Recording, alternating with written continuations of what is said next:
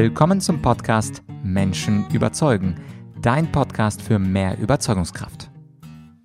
Kommt sie oder kommt sie nicht? Das ist die spannendste politische Frage am Anfang von 2022 und gemeint ist natürlich die allgemeine Impfpflicht. Hier bei Menschen überzeugen versuchen uns ja Menschen von ihrer These zu überzeugen. Heute ist das Spiel ein bisschen anders. Wir schauen uns mit dem Verfassungsrechtler Dr. Vosgerau sowohl die Pro-Argumente als auch die Kontra-Argumente an. Und Dr. Vosgerau erklärt uns die sogenannte Abwehr- und Schutzdimension der Grundrechte und erläutert, ob und unter welchen Umständen die einrichtungsbezogene Impfpflicht und die allgemeine Impfpflicht möglicherweise gegen das Grundgesetz verstoßen. Super aktuelles Thema. Ich freue mich, dir seine Argumente präsentieren zu dürfen. Und jetzt viel Spaß mit Dr. Ulrich Vosgerau. Vor kurzem wurde sie also eingeführt, die einrichtungsbezogene Impfpflicht. Und bald soll die noch viel breitere kommen, die allgemeine Impfpflicht. Im Fernsehen sieht man ganz viele Stimmen dazu, im Internet auch. Und alle Menschen sagen, es ist entweder verfassungswidrig oder es ist verfassungsgemäß. Aber wie ist es eigentlich aus juristischer Sicht? Und dazu habe ich heute eingeladen den Verfassungsrechtler Ulrich Vosgerau. Und er wird für uns beide Sichtweisen mal mal argumentieren und am Ende auch die zeigen, die aus seiner Sicht etwas vorzugswürdiger wäre. Ulrich, ich freue mich sehr, dass Sie da sind. Schönen guten Abend. Freut mich, Sie wiederzusehen. Fangen wir doch mal an mit dieser spezifischen, mit dieser einrichtungsbezogenen Impfpflicht und zwar aus Sicht der Verfassung. Und vielleicht können wir bedenken, dass unsere Zuhörer jetzt vielleicht nicht wie wir ein paar Monate und vielleicht Jahre Verfassungsrecht gemacht haben. Was sollte man wissen und wie beurteilt man eigentlich diese einrichtungsbezogene Impfpflicht aus Sicht des Grundgesetzes?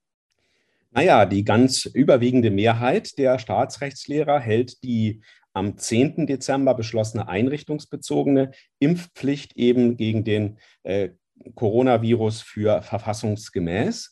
Der Ausgangspunkt ist natürlich immer der, dass im freiheitlichen Verfassungsstaat grundsätzlich der Bürger selbst entscheiden muss, jeder Einzelne, ob er geimpft werden will und wenn ja, gegen welche äh, Krankheiten. Er mag sich dabei mit dem Arzt seines Vertrauens beraten. Wir haben ja freie Arztwahl. Nun kennt dieser Grundsatz äh, natürlich auch Ausnahmen, besonders in notstandsähnlichen Situationen. Und diese möglichen Ausnahmen werden eben begründet mit dem Umstand, dass äh, die Grundrechte nicht nur die eine Dimension haben, das Abwehrrecht gegen den Staat zu sein, sondern sie haben auch eine weitere Dimension, die Schutzpflichtendimension. Ähm, der Staat muss sich nicht nur selber äh, Angriffen auf Leben und Gesundheit enthalten. Er muss auch die Bürger vor Angriffen auf ihr Leben und ihre Gesundheit schützen. Und damit wird eben hier an zentraler Stelle argumentiert, dass bei besonders gravierenden Gefahren für vulnerable Gruppen, die beispielsweise die, die Insassen von Krankenhäusern, Altersheimen, Pflegeheimen und dergleichen sind, auch die Besucher von Arztpraxen, dass die also geschützt werden müssten. Und damit wird die einrichtungsbezogene Impfpflicht begründet. Ähm, ich persönlich äh, sehe das noch ein bisschen kritischer. Ich kann das nachher noch ausführen. Ich glaube nämlich, dass das Bundesverfassungsgericht ähm, das sich ja auch schon dazu geäußert hat, allerdings bisher nur mittelbar in seinen beiden Beschlüssen vom 30. November, die also veröffentlicht worden sind am 30. November, dass es die Schutzpflichtendogmatik nicht ganz richtig verstanden hat. Aber das kann ich dann gerne nochmal ausführen. Mhm. Ja, ganz spannend. Und auf welche Artikel kann man sich denn berufen jetzt als Befürworter, ganz konkret? Weil wir kennen ja so ein paar Artikel noch aus der Schulzeit, die Würde des Menschen, die Freiheit ja. jedes Einzelnen. Worauf fußt eigentlich, also auf welchem Artikel fußt die Hauptargumentation der Befürworter der Verfassungsmäßigkeit? Das ist auch Artikel 2 Absatz 2, also der Schutz von Leben und Gesundheit, nicht in der Abwehrdimension, sondern in der Schutzdimension, wo der Staat eben etwas tun soll. Mhm. Und es Wunderbar. gab eben in der Vergangenheit, das ist jetzt schon länger her, auch mal Impfpflichten, die äh, Bundesverwaltungsgericht und Bundesverfassungsgericht dann auch gebilligt haben, die eben jeweils auf abgrenzbare Personengruppen nur bezogen waren. Ähm, eins kann ich gleich dazu sagen, zumeist hat man eine Impfung dann als berechtigt angesehen, also Impfpflicht als berechtigt angesehen. Das beginnt schon mit der Pockenimpfpflicht historisch in Preußen, wenn eben die reale Chance bestand, einen bestimmten Krankheitserreger endgültig auszurotten, was ja in der Tat mit vielen Infektionskrankheiten in der Vergangenheit gelungen ist. Was nun SARS-CoV-2 angeht, da sind die Experten sich nun wirklich einig, dass dies nicht möglich sein wird, die Krankheit oder den Virus jemals auszurotten, weil es sich eben um eine Zoonose handelt, also einem Virus, der zwischen Tier und Mensch hin und her springt, laufend und dabei sehr schnell mutiert. Das heißt, die Coronaviren werden wir sicherlich niemals wegbekommen und das wäre schon ein Argument gegen die Impfpflicht. Mhm. Ja, und genau darauf wollte ich äh, nochmal hinaus. Wie sehen das denn die Gegner einer solchen einrichtungsbezogenen Maßnahme? Welchen Artikel nehmen die für sich in Anspruch und was gibt es da für Begründungen? Die rekurrieren ebenfalls auch auf Artikel 2.2, also Schutz von Leben und Gesundheit, diesmal in der Abwehrdimension. Sie berufen sich ferner auf Artikel 2 Absatz 1, das heißt die allgemeine Handlungsfreiheit, das allgemeine Selbstbestimmungsrecht und endlich natürlich auch auf den Menschenwürdegrundsatz, Artikel 1 Absatz 1, der hier in der Tat ähm, hereinspielt. Wir wollen mal versuchen, die Argumente so mh, hm, auseinanderzunehmen. Beginnen wir mal mit einem relativ radikalen Fall, der sich noch nicht realisiert hat, aber über den eifrig nachgedacht wird. Jedenfalls im Bundesland Bayern wird ja allen Ernstes sogar über eine Kinderimpfpflicht nachgedacht. Und das ist nun geradezu etwas Erschreckendes, denn die Kinder und auch die Jugendlichen, die erkranken eigentlich nicht an, an Corona und wenn doch, dann merken sie es gar nicht. Das sind so milde Verläufe. Das heißt, die hätten persönlich eigentlich gar nichts von der Impfung. Sie würden nur deswegen geimpft werden, weil man sagt, nach herrschender Meinung in der Medizin, senkt die Impfung. Es ist ja keine Impfung, die zur sterilen Immunität führen würde. Das hat sie ja herumgesprochen. Aber nach herrschender Ansicht soll die Impfung doch die Wahrscheinlichkeit, andere Personen anzustecken, die Infektiosität, um einen gewissen Prozentsatz senken. Wie groß der ist, das weiß man nicht so genau. Man weiß, das ist auch inzwischen anerkannt, dass dieser Effekt sich schon nach wenigen Monaten zu verlieren beginnt und dann eventuell durch eine Boosterimpfung wieder aufgehalten ähm, werden kann. Also wenn Kinder geimpft werden, dann dient das denen selbst gar nichts. Sie haben selbst gar nichts davon, sondern es dient nur dem Drittschutz, dass sie also ihre Großeltern oder vielleicht ihre Lehrer nicht anstecken. Und das ist allerdings schon eine Art Tabubruch, denn im freiheitlichen Verfassungsstaat ist es eigentlich so, dass Impfungen immer einen Nutzen haben müssen für den, der eben die Impfung erhält, dass der dann abwägen kann, ob für ihn die, der Nutzen am Ende auch überwiegt. Wenn denn gar kein Nutzen für den Einzelnen da ist, sondern nur Nutzen für Fremde, dass also ein Aufopferungsgang keine Rolle spielt, dann ist das in der Tat auch schon eine Menschenwürdeproblematik. Denn die Menschenwürde des Grundgesetzes bedingt, dass also ein Kind nicht nur zum Instrument der Rettung äh, alter Leute gemacht werden darf. Es müsste auch selber etwas von der Impfung haben. Das ist nicht der Fall. Und dem stehen eben Nachteile gegenüber. Und diese Nachteile, auch wenn sie bisher doch noch äh, von der herrschenden Meinung eher geleugnet und äh, oft recht aggressiv in Abrede gestellt werden, diese möglichen Nachteile, die kennen wir noch unzureichend. Denn, das ist mein zweiter wichtiger Kritikpunkt, der meines Erachtens in der Staatsrechtslehre noch überhaupt nicht äh, hinreichend reflektiert worden ist ich, ich, saß am, am, Mittwoch, den 8. Dezember, in der Anhörung des Hauptausschusses des Deutschen Bundestages zur Einführung eben dieser äh, äh bereichsbezogenen Impfpflicht und ich war von etwa 50 Experten der Einzige, der ein bisschen skeptisch war. Das hat mich schon erschüttert, weil es wäre schon Aufgabe gewesen der Juristen, hier den Sachverhalt meines Erachtens ein bisschen besser zu durchdringen. Also was ich für ein großes Problem halte, und das möchte ich mal in den Vordergrund rücken, ist der Umstand, dass die sogenannte ähm, Impfung, also die mRNA-Impfung, wie sie eben von Pfizer oder von Moderna zum Beispiel angeboten wird, keine eigentliche Impfung im technischen Sinne ist. Denn eine eigentliche Impfung ist äh, eben, funktioniert so, dass der Todstoff, das heißt der echte Krankheitserreger in getöteter, bei Bakterien oder abgeschwächter, bei Viren, Form oder auch ein sonstiges Toxin, also jedenfalls im Original verabreicht wird, sodass das Immunsystem sich dann daran gewöhnen kann, sich daran anpassen kann, daran üben kann, das Immungedächtnis eingeschaltet wird, all diese Dinge. Ähm, die Impfung oder sogenannte Impfung nach Pfizer und Moderna funktioniert anders. Es beruht auf einer genetischen Manipulation. Äh, das lässt sich durchaus sagen, auch ohne Verschwörungstheorie, denn es wird durch Einspeisen einer genetischen Information in den Körper, werden also Muskelzellen, aber auch andere Körperzellen so manipuliert, dass sie eben dieses sogenannte Spike-Protein des Coronavirus Übrigens handelt es sich dabei um das Spike-Protein des Coronavirus Alpha, der eben Ende des Jahres 2019 unterwegs war, der inzwischen wohl ausgestorben sein dürfte. Wir haben inzwischen die Delta-Variante in Europa vorherrschend. Die Omikron-Variante kommt gerade. Die sehen nochmal sehr viel anders aus, was auch die Wirksamkeit der Impfung natürlich etwas in Abrede stellt. Also der Körper selbst produziert das Fremdeiweiß. Das ist eine Methode, der in der Medizin also ein gewaltiges Potenzial zur Heilung aller möglichen Krankheiten zugebilligt wird, durchaus aber mit der es eben bisher noch allzu wenig Erfahrung gibt und über deren Langzeitfolgen ehrlicherweise niemand etwas sagen kann, auch nicht der beste Wissenschaftler, ganz einfach, weil das empirische Wissen nicht da ist. Wir machen das erst zu kurz. Wir wissen nicht, wie sich das in, in geraumer Zeit eben auswirken wird. Und das setzt die Sache natürlich unter ein gewisses Risiko, das viel größer ist als bei einer Impfung, mit der man gute Erfahrungen hat, jahrhundertelange Erfahrung, wie etwa die Grippeimpfung.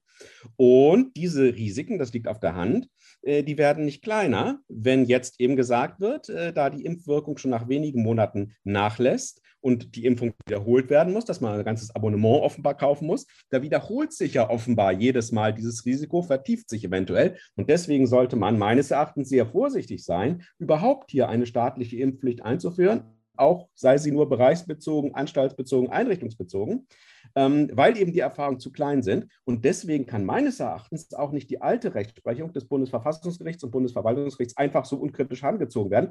Denn diese Rechtsprechung, die handelt von was anderem, die handelt von der klassischen richtigen Impfung, mit der man dann eben jahrhundertelange Erfahrung hat und von der man wirklich sagen kann, dass die Risiken im Allgemeinen überschaubar zu sein pflegen. Das kann man hier nicht ohne weiteres sagen. Das wird meines Erachtens auch nicht hinreichend gesehen. Mhm. Ja, spannend. Für, danke für die Ausführung. Ich wollte auf einen, einen Punkt zurückkommen und auch mit einem Punkt etwas nach vorne gehen. Mit dem Punkt zurückkommen, da wollte ich nochmal, dass Sie für unsere Zuhörer erklären, was eigentlich mit dieser Schutzwirkung der Grundrechte und Abwehrfunktion äh, der Grundrechte es mit auf sich hat. Weil ich glaube, diejenigen, die unter uns jetzt kein Recht studiert haben, die verstehen das gar nicht. Vor allem, weil witzigerweise, ja, wie Sie auch ausgeführt haben, beide Parteien, die für und gegen Impfung tatsächlich sich auf den gleichen Artikel berufen. Das wäre, glaube ich, ganz spannend, weil äh, das wird uns ja selten erklärt, ich sage mal in der Tagesschau oder bei Markus mhm. Lanz. Also das wäre spannend. Vielleicht könnten Sie dazu kurz was sagen und anschließend, das wäre quasi meine, meine ähm, nachfolgende Frage. Ich habe Ihre Argumentation auch in der Anhörung des Bundestags gehört. Sie hatten da, glaube ich, von der prophylaktischen Gentherapie gesprochen und gesagt, das Wort Impfung, das sollten wir gar nicht nutzen. Was ich aber als argumentative Herausforderung Herausforderung Ihnen quasi in meiner zweiten Frage zuwerfen möchte, ist, wäre Ihre Einschätzung von der Impfpflicht anders, wenn wir einen Totimpfstoff hätten? Also angenommen im März 2022, da haben wir den, da lassen wir den auch für Deutschland zu.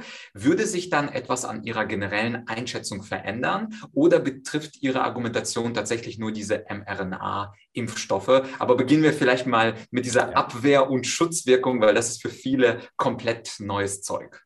Genau, das muss man wissen. Das ist so ein bisschen die, das die Grundlage des äh, Polizeirechts, Gefahrenabwehrrechts. Ursprünglich hat man mal geglaubt, dass die Grundrechte eigentlich nur Abwehrrechte gegen den Staat sind, nur das Recht vom Staat in Ruhe gelassen zu werden. Das war zu einer Zeit, als äh, die äh, öffentlich-rechtlichen Methoden noch mehr oder minder die zivilrechtlichen auch gewesen sind. Und bereits im Jahre 1958 in der Lüth-Entscheidung hat das Bundesverfassungsgericht zum ersten Mal entdeckt, dass die Grundrechte über die reine Abwehrfunktion hinaus auch eine objektive Funktion haben. Und diese objektive Funktion spielt dann eine Rolle bei der Auslegung des einfachen Rechts, etwa auch des Zivilrechts. Die Grundrechte sollen auf diese Weise das ganze Leben im Grundrechtsstaat durchdringen und nicht nur die unmittelbaren, machtgeprägten Beziehungen zwischen Bürger und Staat. Ähm, diese ähm, Grundentdeckung, die in der berühmten Lüth-Entscheidung von 1958 noch etwas diffus blieb, also es gibt eine Werteordnung, die würde alles beeinflussen, die hat das Bundesverfassungsgericht dann in der ersten Abtreibungsentscheidung 1976, die steht im 39. Band der Sammlung, äh, beträchtlich präzisiert und zugespitzt. Das Bundesverfassungsgericht hat damals nämlich gesagt, was insbesondere linksliberale Juristen doch erheblich erschrocken hat damals, dass der Staat aufgrund der Grundrechte, aufgrund der Menschenwürde und aufgrund des Lebensrechts kein Recht hat, die Abtreibung straffrei zu stellen oder auch nur für gerechtfertigt zu erklären. Es dürfen nur ganz enge Fälle geben, das hat man inzwischen beträchtlich liberalisiert, aber damals 76 hat man noch gesagt, es dürfen nur ganz enge Fälle geben, wo eine Abtreibung mal nicht bestraft wird oder als im Einzelfall entschuldigt äh, äh gilt. Der Staat dürfe aber nicht die Tötung eben des ungeborenen Lebens für gesetzmäßig erklären und er dürfe auch nicht auf die strafrechtliche Sanktion äh, verzichten. Das ist später dann alles relativiert worden und dies wurde dann eben begründet mit der grundrechtlichen Schutzpflicht. Der Staat muss aktiv das Leben des ungeborenen Kindes schützen. So ist das ursprünglich entwickelt worden. Und in der Schleierentscheidung des Bundesverfassungsgerichts aus dem Jahre 1977, eben aus dem sogenannten Deutschen Herbst, im 46. Band, da hat das Bundesverfassungsgericht zum ersten Mal klargestellt, dass die Schutzpflichtendimension der Grundrechte eben auch einklagbar ist. Es ist nicht nur eine objektive Grundrechtsdimension, die der Staat so berücksichtigen muss, aber das kann keiner verlangen. Nein, der Einzelne, der vom Staat geschützt werden will, das war in der Schleierentscheidung der älteste Sohn von Harz-Martin Schleier, der kann dann auch verlangen, dass der Staat zum Schutz eben aufsteht und etwas tut. Und das ist heute so etwas die, die grundrechtliche Grundlage des Gefahrenabwehrrechts. Es gilt immer Schutz gegen, gegen Abwehr. Es gibt, gibt auf der einen Seite den Störer, von der eine Gefahr ausgeht, und es gibt auf der anderen Seite Dritte, die geschützt werden müssen müssen und zwischen deren Interessen muss jetzt ausgeglichen werden. Nun komme ich gleich auf das zurück, was ich schon angedeutet habe. Meines Erachtens hat das Bundesverfassungsgericht aber die Schutzpflichtendogmatik doch noch nicht ganz richtig verstanden, wenn es doch allzu pauschal äh, die Schutzpflicht zugunsten von Leben und Gesundheit der Bürger gegen das Freiheitsrecht, gegen das Selbstbestimmungsrecht, dass man eben selbst entscheiden kann, welche medizinischen Eingriffe man über sich ergehen lassen will, welche man für zu risikoreich hält, ähm, das sozusagen pauschal gegeneinander ins Feld geführt hat. Ich meine es nochmal differenzierter zu sehen. Dass es überhaupt die Schutzpflichtendimension der Grundrechte gibt, folgt aus dem Umstand, dass der Staat Inhaber des Gewaltmonopols ist. Ja? Der Bürger, der zwar Grundrechtsträger ist, darf sich nicht selbst gegen Leute wehren, die seine Grundrechte in Frage stellen. Er muss friedlich bleiben, muss die Abwehr dem Staat überlassen. Und zum Ausgleich dafür hat der Staat die Schutzpflichten. Es ist aber zu unterscheiden zwischen der staatlichen Schutzpflicht, die sich gegen einen Akteur richtet, der vorsätzlich oder jedenfalls wissentlich tätig wird, sozusagen ein Terrorist, ein Verbrecher, und gegen andere Gefahren, die der Staat auch bekämpfen muss, aber die doch dem allgemeinen Lebensrisiko zuzurechnen sind, wie eben der Schutz gegen allgemeine Krankheiten, die zum Lebensrisiko gehören. Nur wenn zum Beispiel irgendwelche Terroristen vorsätzlich Krankheitskeime unter die Leute bringen würden, dann hätten wir die klassische Konstellation Abwehrrecht gegen Schutzpflicht und hier würde auch nichts vorgehen. Hier gibt es kein, keineswegs ein Primat des Abwehrrechts. Das ist völlig gleichrangig und da muss nach den Umständen des Einzelfalles abgewogen werden. Aber diese Situation haben wir nicht. Letztlich ist Corona eine doch normale Krankheit, die eben der Grippe ähnelt. Und wir hatten ja immer wieder dramatische Grippewellen, zum Beispiel 2017, 18, die war ganz heftig. Und wir hatten eine ganz heftige Grippewelle 1969, die Hongkong-Grippe, von der damals kaum was in der Zeitung stand, weil es andere aufregende Dinge gab. Da gab es also, das war, da waren richtig Krankenhäuser überbelegt, da hatten wir einen wirklichen Notstand. Also letztlich ist auch Corona eine normale Erkrankung, die zum allgemeinen Lebensrisiko gehört. Das heißt äh, sehr wohl, dass der Staat sie auch bekämpfen muss und dass der Staat auch dafür zuständig ist, aktive Maßnahmen der Gesundheitsvorsorge zu treffen. Das ist eine klassische Staatsaufgabe. Aber äh, diese Aufgabe hat der Staat zu erfüllen unter Beachtung der Grundrechte, unter Schonung der Grundrechte. Solange kein aktiver Mensch vorsätzlich oder wenigstens wissentlich die Gefahrenkelle schafft, solange also kein wirklicher Störer da ist, haben wir keine direkte Abwägung zwischen Abwehrrecht und Schutzpflicht, sondern wir haben das Abwehrrecht und das ist eben zu schonen bei der staatlichen Aufgabenwahrnehmung. Das wird von den Gerichten bisher noch zu wenig gesehen. Und Jetzt, um also die Lage sozusagen, um das Paket zuzumachen, jetzt haben wir also diese Corona-Lage. Und die Corona-Lage, die halte ich von allem Anfang, also dieser, dieser eigenartige Ausnahmezustand, der ja in immer neuen Varianten sich uns zeigt. Also mal hatten wir Ausgehverbote. Jetzt haben, gehen wir demnächst in der Weihnachtszeit offenbar auf den Zustand zu, dass man zum Geschenke kaufen 2G sein muss, ja, und die Leute, die nicht geimpft sind, die dürfen keine Geschenke kaufen, nur Lebensmittel. Sowas plant man offenbar jetzt. Ähm, das sind alles Maßstab, Maßnahmen, die meines Erachtens überhaupt mit äh, herkömmlichen Gefahrenabwehrrecht gar nichts zu tun haben, sondern rein rassige Notstandsmaßnahmen sind. Äh, und das sind sie deswegen, weil sich richtige gefahrenabwehrrechtliche Maßnahmen, auch wenn sie massenhaft erfolgen, was sein kann, sich immer richten müssen gegen Störer. Und nur im äußersten Ausnahmefall, dem polizeirechtlichen Notstand, im Einzelfall auch mal gegen Nichtstörer richten können, wenn die Gefahr denn gar nicht anders abzuwehren wäre. Das sind aber Einzelfälle.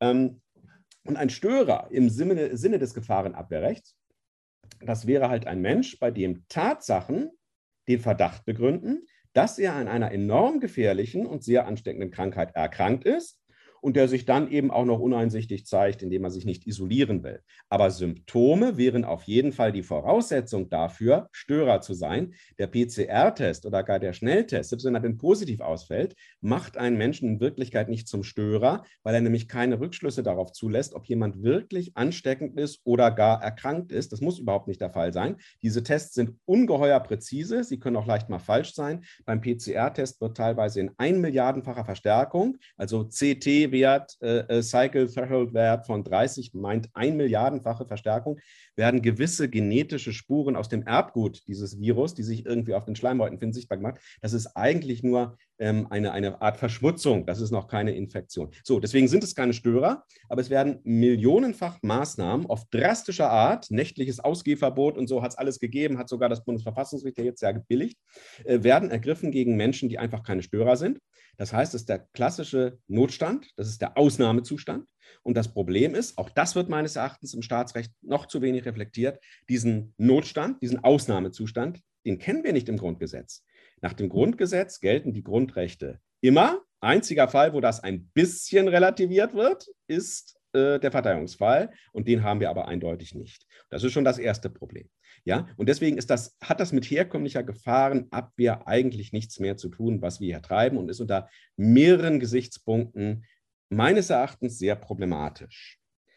Ja, und nun, ja, wie ist das mit dem Totimpfstoff? Ja, und wie ist das mit der prophylaktischen Gentherapie? Also ich hatte ja schon in der Anhörung äh, äh, im Deutschen Bundestag gesagt, also richtigerweise, also ich habe es kritisiert, dass in der jetzt geänderten, wieder mal geänderten Infektionsschutzgesetz im neuen Paragraphen 20a die Rede ist von einer Impfung, die eben jetzt verpflichtend wird. Das ist deswegen irreführend meines Erachtens, weil es eben keine klassische und herkömmliche Impfung ist, weil eben der Bürger, auch gerade der informierte Bürger, bei einer Impfung an was ganz anderes denkt, nämlich an die bewährten Methoden, Grippeimpfung, Totstoffimpfung, äh, mit denen es eben mehr Erfahrung gibt als mit dieser prophylaktischen Gentherapie. Nun ist es so, dass, da muss ich etwas nachreichen, um mal präzise zu sein, der Gesetzgeber hat auch, hat schon vor geraumer Zeit, und ja, und zwar im Jahre 2009, damals aus Anlass der Schweinegrippe, wo man ja auch schon eine Massenimpfung vorbereitet hatte. Die ist dann in Deutschland niemals zum Einsatz gekommen, Gott sei Dank. Äh, in Schweden ist sie ja dann zum Einsatz gekommen, weil die gesagt haben, wir haben das teure Zeug schon mal verkauft, dann können wir es auch verimpfen. Und das hat ja dann in der Tat zu gesundheitlichen Problemen, Narkolepsie, gerade bei jungen Leuten geführt. Also zum Glück haben wir das nicht gemacht. Aber im Rahmen dieser Operation damals, 2009, hat der Gesetzgeber damals schon das äh, Arzneimittelgesetz geändert und hat da reingeschrieben, rein positivrechtlich, dass solche ähm, gentherapeutischen Wirkstoffe, die also nach der einschlägigen EU-Richtlinie doch eindeutig als, als Gentherapie zu gelten haben, dann doch aber doch keine Gentherapie sind, rein sprachlich, rein juristisch, wenn sie denn anstelle einer Impfung benutzt werden und wenn mit ihnen dieselben Ziele wie mit einer Impfung verfolgt werden, nur mit einer etwas anderen Methode. Sodass man jetzt immer sagen kann, rein positiv rechtlich ist das keine prophylaktische Gentherapie, wie du sagst, sondern es ist sehr wohl eine Impfung. Nun ist das natürlich juristisch ein schwaches Argument. Der Gesetzgeber hat es einfach umgetauft und es wird auch für die jetzt eventuell oder, oder nicht nur eventuell, sondern ganz sicher anstehenden Prüfungen vor dem Bundesverfassungsgericht wird auch dieses Argument natürlich keine Rolle spielen. Denn wenn es um die Frage geht, ob der Gesetzgeber von Verfassungswegen eine Impfpflicht eben anstaltsbezogen durchsetzen kann, auch für Leute, die das eben gar nicht wollen, die sich sträuben. Da kommt es sicherlich nicht darauf an, äh, wie der Gesetzgeber jetzt die Sache genannt hat. Es kommt auf die Sache selbst an. Und es ist dann ein wichtiges Gegenargument, wenn ich sage, ich möchte deswegen nicht geimpft werden, weil ich mit einer neuen, bisher noch experimentellen prophylaktischen Gentherapie eben, die will ich nicht haben, das ist mir zu unsicher. Ähm, das ist ja keine Esoterik, das ist ja nicht irrational, das ist ein sehr hörenswertes medizinisches Argument, äh, das man meines Erachtens nicht leicht äh, über den Haufen bügeln kann. Mhm. Ja, danke für die Ausführung. Deswegen mag ich, mag ich ja das Podcast-Format eigentlich viel lieber als Talkshows, da haben Sie als Gast die Möglichkeit, mal wirklich ungestört Ihre Ausführungen zu machen. Ich habe mir ein paar äh, Talks äh, mit Ihnen angeguckt, wo andere Gäste dabei sind. Da wird man ja sehr schnell unterbrochen und in dieser Fülle und Fülle, da habe ich Sie so natürlich viel besser verstanden als in den Talkrunden.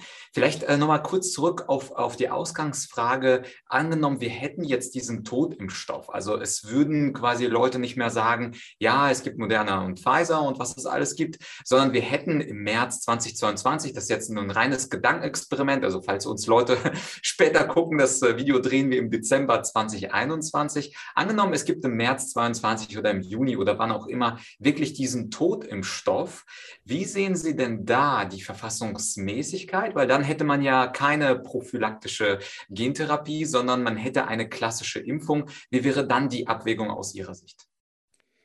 Also ich muss sagen, dass nach meinem heutigen Kenntnisstand ich jedenfalls sagen würde, dass ich im Falle, dass es eben einen Totimpfstoff gäbe, der auch hinreichend ausprobiert worden ist, der eine hinreichende Zulassungsphase, eine einigermaßen ordentliche Zulassung durchlaufen hat, dass ich hier jedenfalls sehr viel unkritischer wäre als eben für diesen Fall der prophylaktischen Gentherapie von Pfizer und Moderna. Ganz einfach deswegen, weil auf den Totimpfstoff dann in der Tat eher die Rechtsprechung, die jetzt schon sehr alte, aber jedenfalls bestehende Rechtsprechung vom Bundesverwaltungsgericht und Bundesverfassungsgericht übertragbar wäre, weil es eben mit der klassischen Impfmethode in der Tat sehr viel längere und bessere Erfahrungen gibt, weil im Hinblick auf die klassische Totstopfimpfung in der Tat der Satz gelten muss, dass in der Vergangenheit die Impfung viel Positives bewirkt hat. Und deswegen würde ich meinen, dass hier die Abwägung wohl eine andere sein müsste, ähm, jedenfalls, wenn es um die einrichtungsbezogene Impfpflicht ginge, die eben auf Personengruppen begrenzt ist,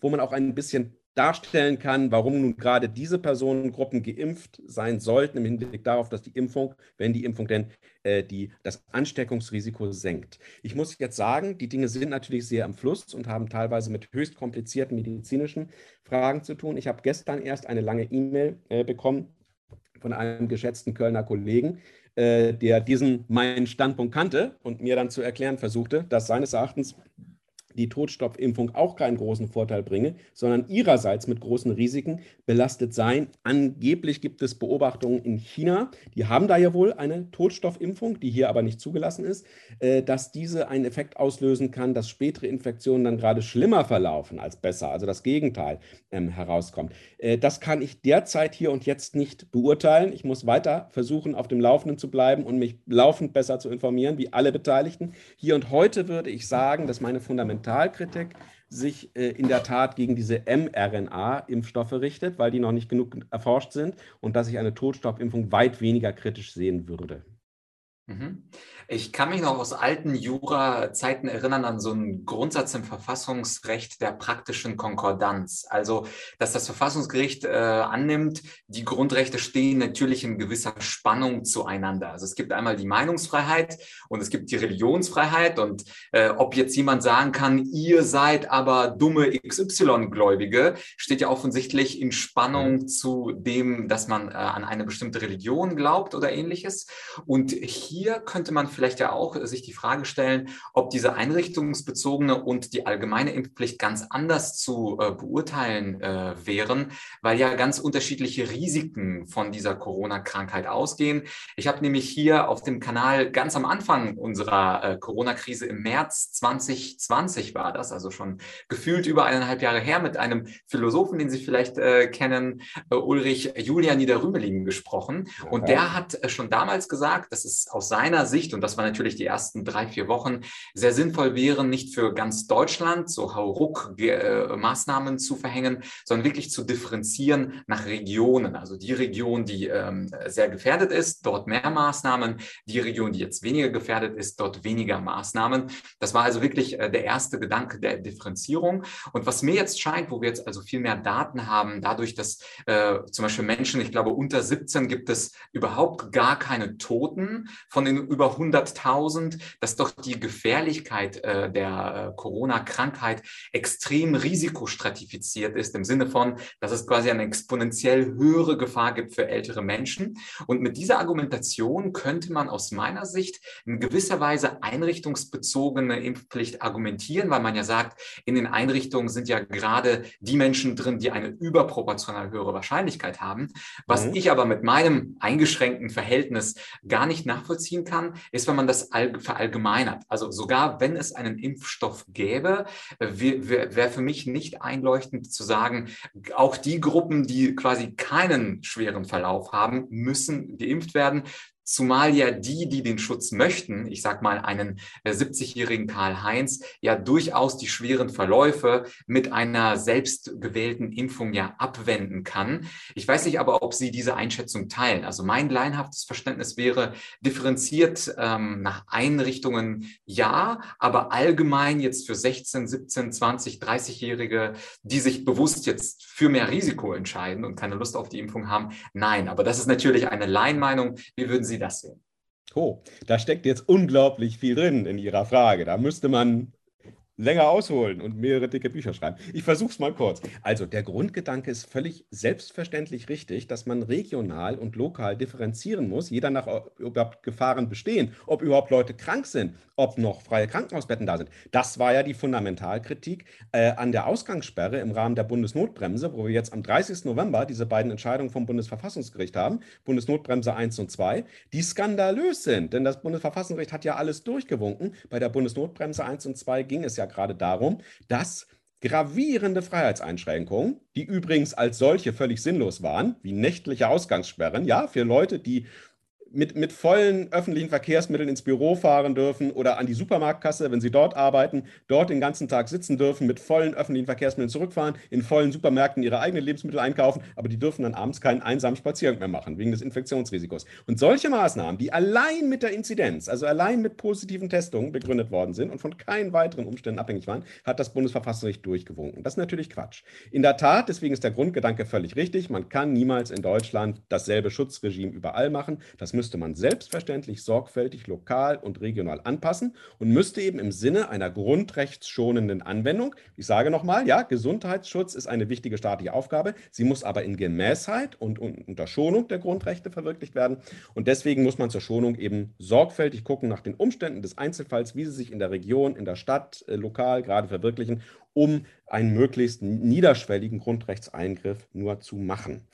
Ähm, selbstverständlich. So, hm, wenn Sie das unter praktische Konkordanz fassen, dann würde ich allerdings widersprechen. Das ist jetzt allerdings grundrechtstheoretisch ein ziemlich weites Feld.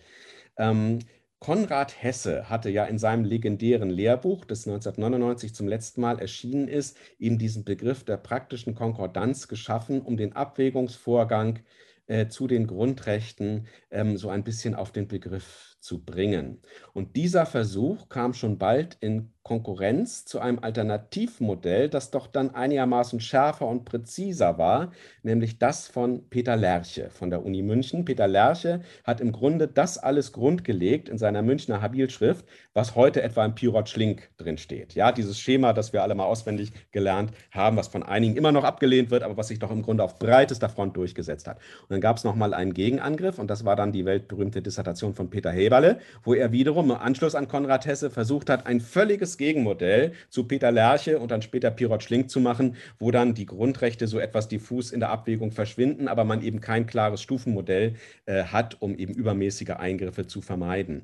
Ähm, das hat sich letztlich durchgesetzt. Äh, es hat zwar einerseits die Dissertation von Häberle einen sagenhaften Erfolg gehabt, er hat dann aber doch, als äh, sozusagen Lerche dagegen protestiert hat, ähm, ist er doch sehr schnell zurückgerudert und hat gesagt, er will also den, die eingeführte Grundrechtsprüfung also keineswegs äh, in Abrede stellen. Und deswegen hat sich dann der Pirot Schlink und das heute verbreitete Modell so durchgesetzt. Deswegen können wir trotzdem die praktische Konkordanz noch fruchtbar machen. Also gerade in den Dingen, die wirklich etwas unschärfer laufen, also das, was Sie zu Recht gebracht haben, als Beispiel, also die Abwägung Meinungsfreiheit, Religionsfreiheit, muss einer, der religiös ist, es dulden, dass er eben Meinungsfreiheit, Meinungsäußerungen hört, die er schlichtweg empörend findet. Ähm, ja, das muss er ein Stück weit, wenn man es sich übertreibt. Und diese Fälle kriegt man mit der praktischen Konkordanz geregelt. Das ist dafür ein guter Ansatz. Aber das sind eben die Fälle, wo, und das ist jetzt der Unterschied, wo ich keine Spritze kriege.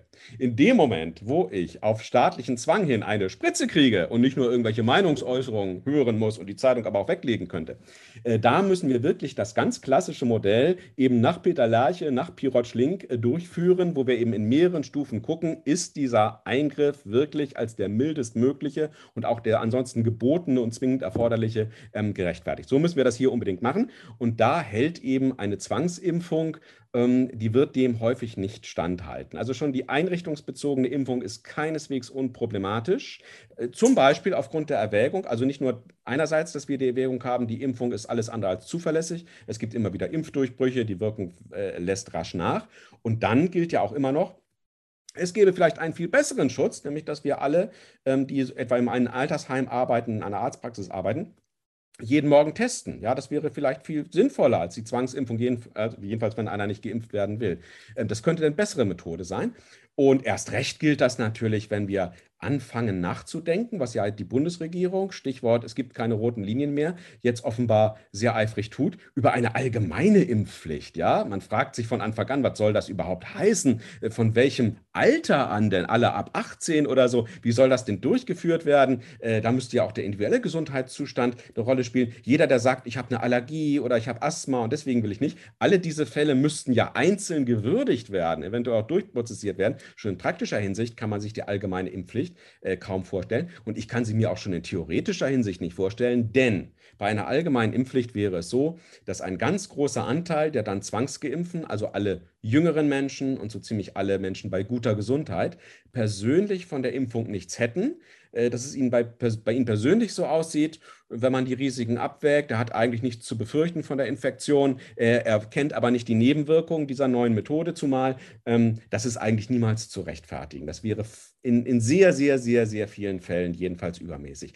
Das, äh, das geltende Infektionsschutzgesetz, das ist vielfach gar nicht bekannt, das glaube ich Paragraph 20 Absatz 6 fortfolgende, sieht ja schon die mögliche Einführung einer Impfpflicht vor, und zwar für besonders vulnerable Gruppen. Auf Bundes- wie auf Landesebene könnte schon nach bestehendem Bundesinfektionsschutzgesetz eine Impfpflicht eingeführt werden. Aber das wäre der andere Ansatz, eben gerade nicht für Ärzte, gerade eben nicht für Pfleger, sondern auf der anderen Seite für diejenigen Personen, die besonders bedroht sind von der Krankheit. Das wären also in unserem Fall hier die Alten, ja, die vielleicht die über 70-Jährigen. Nun sind die erstens schon durchweg, glaube ich, heute geimpft. Da gibt es noch ein weiteres Problem. Man, man, hat, man denkt manchmal, die sind nicht alle so freiwillig geimpft, sondern die sind in die, in die alten Pflegeheime einfach reingegangen, haben da alles geimpft, was herumlief und mit denen sich nicht mehr groß auseinandergesetzt, nicht mehr groß aufgeklärt. Das wäre noch ein anderes Problem. Aber die sind jetzt eigentlich alle geimpft. Da ist natürlich das Problem, was man auch bei ganz herkömmlichen Impfungen hat, bei einer ganz normalen Grippeimpfung, dass man also diejenigen, die vulnerabel sind, zuerst impft weil sie eben bedroht sind, weil man sagt, wenn der jetzt eine Grippe kriegt, dann kann er leicht sterben, weil er schon so alt ist. Ähm, aber da ist dann das Problem, weil die Impfung ja immer das Immunsystem anregen soll, ist Voraussetzung dafür, dass das funktioniert, dass man eben ein äh, noch halbwegs vitales Immunsystem hat. Und wenn einer so alt ist, dass das Immunsystem gar nichts mehr sagt, dann kann es auch nicht mehr angeregt werden und dann wirkt die Impfung gar nichts. Also die Grippeimpfung nicht, aber eben auch nicht diese moderne Impfung, die eben äh, die Muskelzellen manipulieren soll. Mhm. Ja, verstehe. Das war sicherlich für einige von den Zuhörern harter Tobak, aber Verfassungsrecht ist nun mal nicht einfach und sich darin ein bisschen auszukennen, Stichwort Schutzwirkung, Stichwort Abwehrrechte oder äh, das, äh, die, die einfachen Gesetze, die Sie aufgezählt haben, ist etwas komplex und gleichzeitig betrifft es auch meine letzte Frage des Interviews. Es ist ja so, dass es viele Menschen gibt, die sich durchaus gerne auch weiter informieren möchten. Also diese Infos sind als Ausgangspunkt super wertvoll. Und dann gibt es sicherlich noch neugierige Menschen, die sagen, okay, aber wo soll ich denn nachgucken? Äh, ich nehme mal an, die Leute holen sich jetzt keinen Pirotschlink Grundgesetzkommentar und gehen dann diese vier, fünf äh, Prüfungsschritte bei den Grundrechten durch.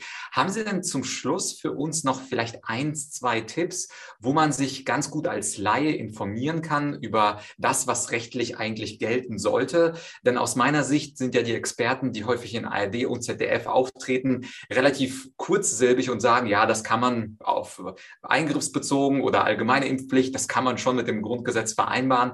Da findet also jetzt nicht wirklich so eine Pro-Kontra-Abwägung statt. Hätten Sie für uns entweder eine Zeitung, ein Magazin, Online-Portal, wo man ein bisschen mehr dazu äh, lesen kann? Oder haben Sie vielleicht sogar so etwas, wo man sich ein bisschen tiefer reinlesen kann? Ja, also die Frage ist jetzt unvorbereitet. Da konnte ich mir jetzt vorher nichts äh, überlegen. Und deswegen sage ich mal so ganz spontan auf die Gefahr hin, eitel zu wirken. Und mit dieser Einleitung, also das war jetzt nicht äh, abgesprochen, nur vorbereitet. Also ich habe eine Internetseite, ich habe sogar zwei, eine als Rechtsanwalt und eine von der Uni Köln, also als, als Privatdozent. Und die, äh, da habe ich also äh, Auflistungen meiner Veröffentlichungen und auch meiner sonstigen öffentlichen Äußerungen dann meist verlinkt, wenn diese im Internet zu haben sind.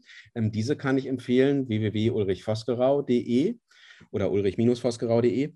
Ähm, und dann empfehle ich außerdem, das ist gewissermaßen für Fortgeschrittene, äh, die Internetseite von Dietrich Moosweg, der als äh, Prozessbevollmächtigter im derzeit wichtigsten Verfahren vor dem Bundesverfassungsgericht noch gegen die Bundesnotbremse ist, ähm, das noch nicht entschieden ist, auch der betreibt eine private Internetseite, wo er eben seine Veröffentlichungen auch speziell zur Corona-Problematik äh, zusammengetragen hat, die in der Tat äh, fachlich äh, nicht anspruchslos sind, aber unbedingt lesenswert. Also ich würde diese beiden Internetseiten von Dietrich Moosweg und mir hier ganz spontan empfehlen und natürlich auch sonst äh, alle übrigen äh, öffentlich verfügbaren Quellen. Ja, super. Vielen Dank. Ich werde beide Seiten verlinken. Ich hab, war schon auf der Seite von Herrn Muswig. Da hat er richtig schön ja, lange Artikel auch mit Quellen. Das haben Sie bei Ihren Artikeln sicherlich auch.